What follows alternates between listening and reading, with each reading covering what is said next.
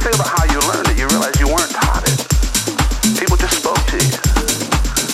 But the coolest thing, is this is where it gets interesting. Interesting is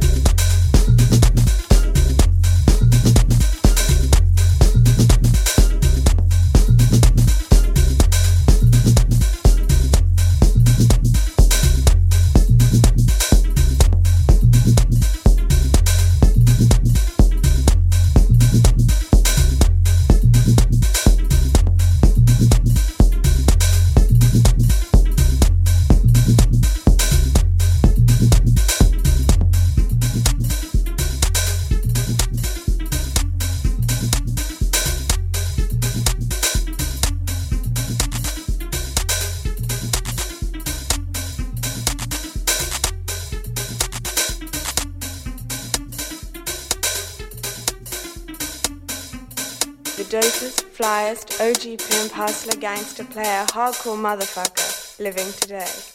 To be honest, I am totally and completely on his dick.